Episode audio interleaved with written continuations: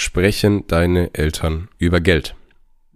Wenn ja, sprechen sie positiv über Geld? Sprechen sie negativ über Geld? Und wenn sie gar nicht über Geld sprechen, hast du dich mal gefragt, warum sie nicht über Geld sprechen?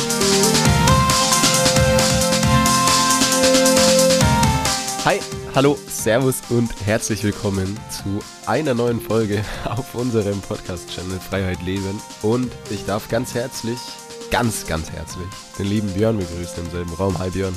Eine Wahnsinnsbegrüßung von dir. Hi Flo. Ja, wir müssen, ich will mal ein bisschen was verändern, ein bisschen lockerer. Wie geht's dir, Björn? Sind wir immer so angespannt? Ja, mir geht's gut. Ja, voll angespannt, weil wir reden auch immer über ernste Themen. Geld? Ist Geld ernst? Ja, für viele glaube ich schon. Für uns nicht, aber für viele schon. Aber wir haben, aber wir haben ja jetzt, aber wir haben ja jetzt einen super Einstieg schon mal gefunden, deswegen erst aufgelockert und jetzt wird's vielleicht dann wieder nicht so entspannt für den einen oder anderen. Aber ich bin ehrlich gesagt ganz entspannt, weil es geht ja heute darum, nämlich die Angst vor Geld zu verlieren. Und dann leite ich doch mal gleich ein. Viele Menschen, vor allem auch in Deutschland, haben auch gewisse Sorgen über Geld. Zeigt ja auch, wir haben ja auch darüber schon gesprochen, wie viele Menschen letztendlich in der Börse aktiv sind oder investiert sind in Deutschland. Und äh, hier gibt es einfach große Sorgen davor. Ach man, das ist doch ein Glücksspiel, ich könnte doch mein Geld verlieren was passiert denn, wenn ich jetzt kein Geld mehr habe?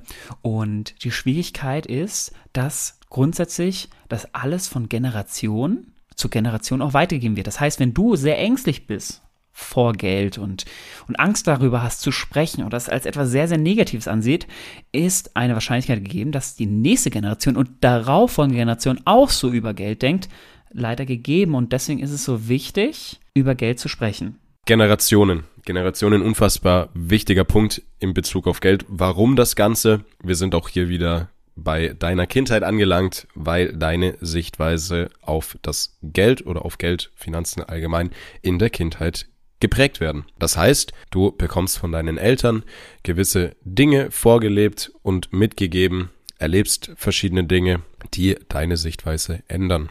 Und natürlich ist es auch so, dass der, der Umgang mit Geld von Generation zu Generation weitergegeben wird. Heißt, wenn beispielsweise deine Großeltern, Oma und Opa dir eventuell ein Sparbuch anlegen und dann sagen, das ist gut, mach das so, dann wirst du als Kind höchstwahrscheinlich genau diesen Glaubenssatz vermittelt bekommen. Das ist, es ist ja dann auch häufig der Fall, dass dann vielleicht schon deine Eltern oder deine Großeltern für dich ein Sparbuch, Sparbuch angelegt haben und du dann automatisch erstmal siehst als Kind, hey, ich habe hier ein Sparbuch. Das heißt, für dich wirkt es normal und ist in dem Sinne etwas Gutes. Und das ist die Schwierigkeit dahinter. Ob jetzt ein Sparbuch was Gutes oder was Schlechtes ist, werden wir dann noch drauf eingehen, darf der Björn dann noch auseinandernehmen.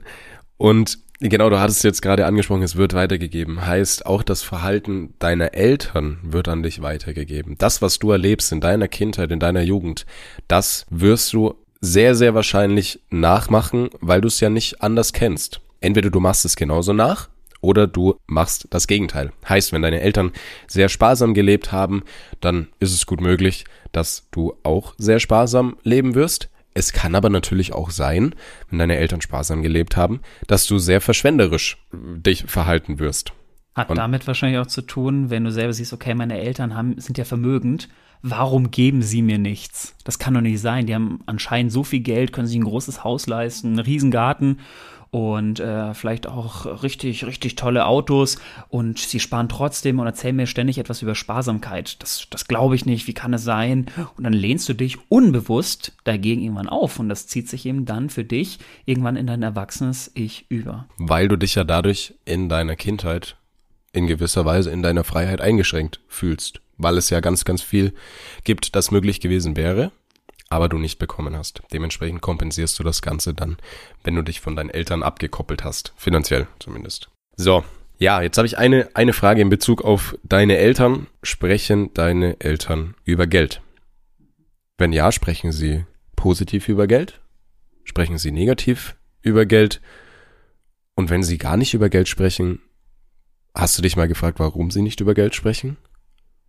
Natürlich, wenn du jetzt die Frage an dich selbst stellst, dann ist das ja nicht wirklich zielführend. In manchen Fällen könntest du die Antwort tatsächlich wissen, aber frag doch einfach mal deine Eltern, warum sie nicht über Geld sprechen. Das ist eine super, super spannende Frage. Und ich glaube auch spannend dann zu hören, welche Antwort dir deine Eltern geben. Und eventuell bekommst du sie ja dahin, dass sie über Geld sprechen mit dir und dir ihre Denkweise über Geld mitgeben, und du sie somit dann auch wieder weiterbringen kannst, wenn du eventuell anders denkst, aber deine Eltern noch ja, ein bisschen älter geprägt unterwegs sind. Ja, geprägt ist dein Verhalten natürlich von deinen Eltern auch in Bezug auf Investitionen in Aktien, ETFs. Bedeutet, wenn deine Eltern zum Beispiel selber Aktien oder ETFs was haben, ähnliches Beispiel mit dem Sparbuch, ist es für dich etwas Normales. Das heißt, wenn deine Eltern jetzt ein Sparbuch hatten und sagen, boah, das ist das die tolle Investition, warum auch immer, dann ist die Wahrscheinlichkeit einfach gegeben, dass du selber auch mal sagst, ja, das Sparbuch ist so was Sinnvolles. Aber wenn du zum Beispiel auch von klein auf kennenlernst, hey, meine Eltern haben ETFs und haben Aktien und sie sprechen darüber und das ist normal, dann wirkt es für dich nicht mehr fremdlich. Und darum geht es eben, dass, dass das tief in dir drin sitzt, dein Denken auch darüber, wie siehst du die Börse. Und das hängt auch damit zusammen. Besitzen deine Eltern ETFs? Könnt ihr auch mal nachfragen. Und natürlich prägt sich auch das Kaufverhalten deiner Eltern aus. Heißt, ich spreche jetzt mal ganz, ganz speziell der, das Thema Ratenkauf an. Weil, wenn du etwas auf Raten kaufst, dann impliziert das ja, dass du es dir gerade aktuell nicht leisten kannst. Und ich möchte gerne direkt den Übertritt zum Schuldneratlas aus dem Jahr 2022 gehen und ja, ein paar Fakten, Quoten und Zahlen. 5,88 Millionen Menschen in Deutschland waren im Jahr 2022 überschuldet. Das ist dann folglich eine Überschuldungsquote von 8,5 Prozent. Und diese Überschuldungsquote ist vor allem bei den 20 bis 26-Jährigen präsent. Kann man jetzt natürlich ein paar Schlussfolgerungen treffen, beispielsweise die Käufe über das Internet mit eben diesem Ratenkauf, wo man eben Geld ausgeben kann und darf, das man selber noch nicht hat und sich dann somit verschuldet und in diesen Teufelskreis, reinkommt. Dementsprechend auch da hinterfragen, wie haben meine Eltern Dinge finanziert, beziehungsweise wie möchte ich auch Dinge finanzieren und wie bekomme ich am meisten Sicherheit, weil ich weiß, es ist super verlockend mittlerweile mit PayPal und Klarna und sonst was, aber ich sage es ganz hart, du kannst kein Geld ausgeben, das du nicht hast. Da als auch kleiner Tipp, gebt euch selber vielleicht auch ein bisschen mehr Zeit. Das heißt, äh, Werbung sind ja auch so geprägt, dass sie uns zum Kaufen anregen. Das heißt, sie zeigen uns, Werbung zeigt uns grundsätzlich, dass wir etwas nicht haben und besitzen möchten. Das löst ein Bedürfnis in uns aus und möchte uns ja etwas verkaufen. So, und diesen Reiz kann ich natürlich dann umgehen, wenn ich einfach warte. Das heißt, keine Ahnung, ihr seht eine Werbung seht, boah, dieser, dieses Videospiel ist so unfassbar toll, weil die beste Grafik und ja, es ist ganz neu rausgekommen und richtig toll. So, jetzt am besten nochmal hingehen und selber dir Zeit darüber geben. Gebt euch mal drei Tage danach. Einfach mal drei Tage sagen, okay, ich brauch's noch nicht, weil ich bin mir ziemlich sicher, dieses tolle Sonderangebot wird in drei Tagen immer noch da sein. Verspreche ich jetzt schon. Und dann einfach kurz zu warten und in drei Tagen zu schauen, hey, brauche ich das immer noch? Denke ich wirklich ständig daran? Ist es so sinnvoll, dass ich es brauche? Und wenn ich dann merke, äh, irgendwie, ich habe da ja gar nicht dran gedacht, dann ist es nicht so wichtig. Wenn du aber selber merkst in diesen drei Tagen, oh, immer wieder, ich denke immer wieder daran, dann ist es vielleicht schon sinnvoll. Klar, dann ist natürlich wieder die Frage, wie oft hast du auch diese Werbung bekommen? Natürlich, wenn du jetzt jeden Tag diese Werbung siehst und immer wieder dieses Spiel, ja, ich krieg schon wieder und es ist so toll, das ist dann nicht so zielführend. Sondern es geht wirklich darum, etwas anzuschauen, sich dann Tage danach zu geben, gerne auch mal eine Woche und danach immer noch zu sehen, hey, wie oft habe ich daran gedacht, brauche ich das denn wirklich? Ist es wirklich notwendig? Und dann eine Entscheidung zu treffen. Und damit kann man übrigens dann auch ein bisschen sparen, so nebenbei kleiner Einwurf. Ja, kurze Werbeunterbrechung in eigener Sache. Sehr schön, dass du die Folge bis hierhin gehört hast. Und wenn dir der Podcast gefällt, dann folg uns doch gerne auf Spotify und auf Apple Podcasts und lass uns da auch gerne eine Bewertung da. Des Weiteren kannst du uns natürlich auch auf Instagram folgen. Den Link hierzu findest du in den Show Notes und verlink uns auch gerne, wenn du unseren Podcast hörst, in deiner Instagram Story. Des Weiteren ganz, ganz wichtig, sprich mit deiner Familie und deinem Umfeld über die Themen und über den Input, den du aus diesem Podcast Podcast mitnimmst, damit dieser einfach noch mehr Menschen erreicht und noch mehr Menschen weiterbringen kann. Und jetzt wünsche ich dir ganz, ganz viel Freude und ganz, ganz viel Spaß mit der weiteren Folge. Und was du von deinen Eltern auch mit vorgelebt bekommst, beziehungsweise welche Eigenschaft sich bei dir entwickelt, entwickeln wird, ist die Eigenschaft, ob du risikofreudiger oder sicherheitsbedürftiger bist. Das heißt, wie du dich auch selber absichern möchtest oder beispielsweise im Bezug auf Aktien und die Börse, wie risikofreudig bist du? Das heißt, eventuell hatten deine Eltern ja Rücklagen und haben sich selber das aufgebaut, um eben dann bei einem, sage ich jetzt mal in Anführungszeichen, Notfall, Auto kaputt, sonst was, eben handeln zu können. Das Verhalten hast du mitbekommen und dadurch hast du dich sicher gefühlt und dementsprechend baust du dann auch selbst entweder dieses Sicherheitsbedürfnis aus, auf oder wirst risikofreudiger, weil deine Eltern beispielsweise an der Börse in Aktien investiert haben. Darauf möchte ich gleich eingehen. Und zwar Risiko und Sicherheitsbedürfnis spielt natürlich auch beim Investieren eine größere Rolle. Das heißt für euch, ganz wichtig zu merken, es gibt nicht die eine perfekte Geldanlage. Das kann überhaupt nicht funktionieren, weil es gibt drei Faktoren, die immer zusammenhängen werden. Das eine ist das Thema Liquidität, also wie schnell kannst du auf das Geld zurückgreifen. Der zweite Punkt ist das Thema Risiko. Und der letzte Punkt ist hohe Rendite. Wir alle wollen irgendwie hohe Rendite haben, am besten mit 0% Risiko und am besten jederzeit verfügbar, also vollständig liquide. Das kann natürlich so nicht funktionieren. So, das heißt, da spielt natürlich jetzt wieder dieses Denken über die Sicherheit oder eine Risikofreude, spielt hier natürlich mit rein. Das heißt, wenn du jetzt selber jemand bist, der sehr risikoarm ist, wird das dazu führen, dass du eine geringere Rendite bekommst. Beziehungsweise oder zum Beispiel ein Festgeldkonto, da ist ja wenig Risiko drauf. Du hast eine ja, relativ ja, es ist eigentlich keine hohe Rendite, weil du ja Verluste machst, weil es ja mit der Inflation zusammenhängt. Das sage ich gleich nochmal einen Punkt dazu aber es ist eben nicht liquide. Das heißt, ein Festgeldkonto ist ja, dass du dann sagst, okay, mein Geld, keine Ahnung, ich investiere 1000 Euro in das Festgeldkonto und dann ist es für ein, zwei Jahre, je nachdem, was du angibst, ist es weg. Und umso mehr Jahre du es weglegst, umso höher ist sozusagen deine Rendite aus dem Ganzen. So, jetzt ist aber ganz wichtig dabei noch zu bedenken, dass es ja auch eine Inflation gibt. Das heißt, wenn du zum Beispiel ein Tagesgeldkonto hast, so, jetzt sind wir wieder hier im Thema Sicherheit. Das heißt, es ist äh, sicherheitmäßig ist es gut, es ist gut abgesichert, es ist vollständig liquide, das heißt, du kannst zu jeder Zeit zugreifen, aber hohe Rendite ist es in dem Fall jetzt nicht, weil Beispiel Tagesgeldkonto 4% und die Inflation wäre in dem Fall bei 6%. Bedeutet, du hast minus 2% Rendite. Das heißt, deine Realrendite ist bei minus 2%. Das heißt, dein Geld aufgrund der Inflation nimmt an Wert ab. Ähnliches Beispiel auch bei Aktien. Da haben wir ja das Thema dieser Schwankung. Natürlich ist es dann risikoreich und es ist ja auch eine emotionale Belastung, wenn du da reinschaust und siehst, okay, die Kurse, die schwanken ja die ganze Zeit. So, deswegen ist das Risiko relativ hoch. Es ist auch liquide, weil du kannst es ja jederzeit auch verkaufen. Und in dem Fall erzielt es eine hohe Rendite, setzt aber natürlich voraus, dass du gut diversifiziert hast.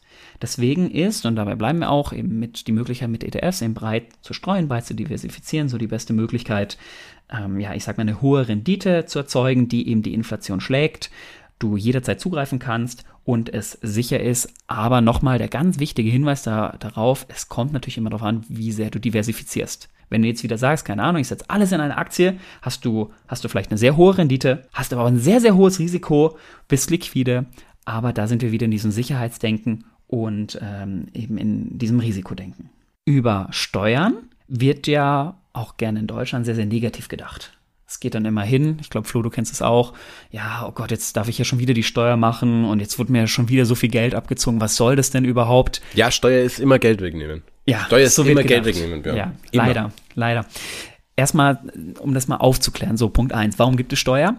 Wir in Deutschland leben ja in einem Sozialstaat. Das heißt, hierbei geht es darum, Menschen abzusichern, die eben sozial bedürftig sind und eben dann in Schwierigkeiten geraten. Und die sind sozial abgesichert. Und das vor allem auch mittels Steuern. Dementsprechend gibt es eben auch Steuern auf unser Gehalt zum Beispiel. Anderer, und das ist der wichtigste Punkt für mich heute, der größte Teil des Steuergesetzes arbeitet für dich, nicht gegen dich. Der ist dafür ausgelegt, dass du Geld wiederbekommen kannst. Und deswegen bitte setzt euch auch mit der Steuererklärung auseinander, setzt euch mit Steuern auseinander, weil ihr hier wirklich eine sehr gute Möglichkeit habt, Geld wieder zurückzubekommen, welches ihr dann wieder investieren könnt. Ja, investieren hast du jetzt gerade angesprochen, Björn. Und ich möchte euch noch was mitgeben. Investor sein ist kein Vollzeitjob. Das denken die meisten, dass es unfassbar zeitaufwendig ist. Da kann ich euch beruhigen. Das stimmt nicht. Es wird natürlich am Anfang ein bisschen Zeit brauchen, um den kompletten Überblick zu bekommen, um sich einen Sparplan zu erstellen, um sich gegebenenfalls sein Vier-Konten-Modell aufzubauen und sein Depot aufzubauen. Aber ich sag's mal so, wenn man eine halbe Stunde am Tag investiert, beziehungsweise auch eine halbe Stunde in der Woche, ich weiß nicht, wie oft wie oft machst du es, Björn? Ich selber mag sehr gerne draufzuschauen, bin ich, bin ich schon ehrlich. Also ich selber mag Geld einfach sehr gerne. Und äh, ich schaue gerne rein, aber ich, also ich sag mal, ich schaue, ja, ich würde sagen, alle zwei Wochen mal rein. Und ich selber kaufe auch meine ETFs. Aber dann nochmal dieser Hinweis, du hast ja mittels Sparplan die Möglichkeit, dass du das automatisch machst. Das heißt, du legst eine bestimmte Quote fest und das wird jeden Monat fließt eben weg. Das heißt, du brauchst auch gar nicht rausschauen. Das mache ich, weil es mir Spaß macht, so vom Prinzip. Aber ich weiß, dass es auch ja Zeit kostet. Es ist mir bewusst. Ich könnte jetzt zum Beispiel auch einfach einen Sparplan anlegen, so und so hoch der Betrag und in das und das wird investiert. Und äh, dann bräuchte ich nicht mal mehr reinschauen. Dann ist automatisch das Ganze. Das mache ich eben nur wirklich, weil es mir einfach gefällt. So vom Prinzip her. Genau, das heißt, du kannst selber entscheiden, wie viel Zeit du investierst. Und das ist ganz weit weg von 40 Stunden die Woche, sondern sehr, sehr weg, ja. es sind dann eher mal ja, 30 Minuten in der Woche, wenn überhaupt. Also es geht auch alle zwei Wochen. Es geht eben darum, dass man in der ersten Zeit die Automatismen aufbaut, sich den Sparplan erstellt, den man dann gegebenenfalls auch anpassen kann, falls das Gehalt steigt oder, ich möchte es nicht hoffen, sinkt. Und deswegen anfangen ist, glaube ich, der größte Schritt. Ja. Alles weitere wird dann einfach so laufen, wie du es möchtest, sage ich jetzt mal. Und, und wenn du dann selber siehst, hey, das macht mir so viel Spaß und ich möchte risikoreicher werden, ich möchte auch mal auf Einzelaktien setzen, dann kannst du das sehr gerne. Das erfordert einfach mehr Zeit, das erfordert sich auseinandersetzen auch mit Unternehmen. Das kannst du ja gerne machen, aber wichtig ist, wie der Flo sagt, beginn damit, versuch erstmal am Anfang wirklich breit zu diversifizieren und eben mit diesem Markt mitzugehen und äh, eben diesen Markt möglichst breit abzubilden, eben diese ganze Welt abzubilden und dann läuft das Ganze von selber. Dann brauchst du nicht mal reinschauen, es kostet dich sehr, sehr wenig Zeit, kann ich jetzt schon versprechen, ehrlich gesagt.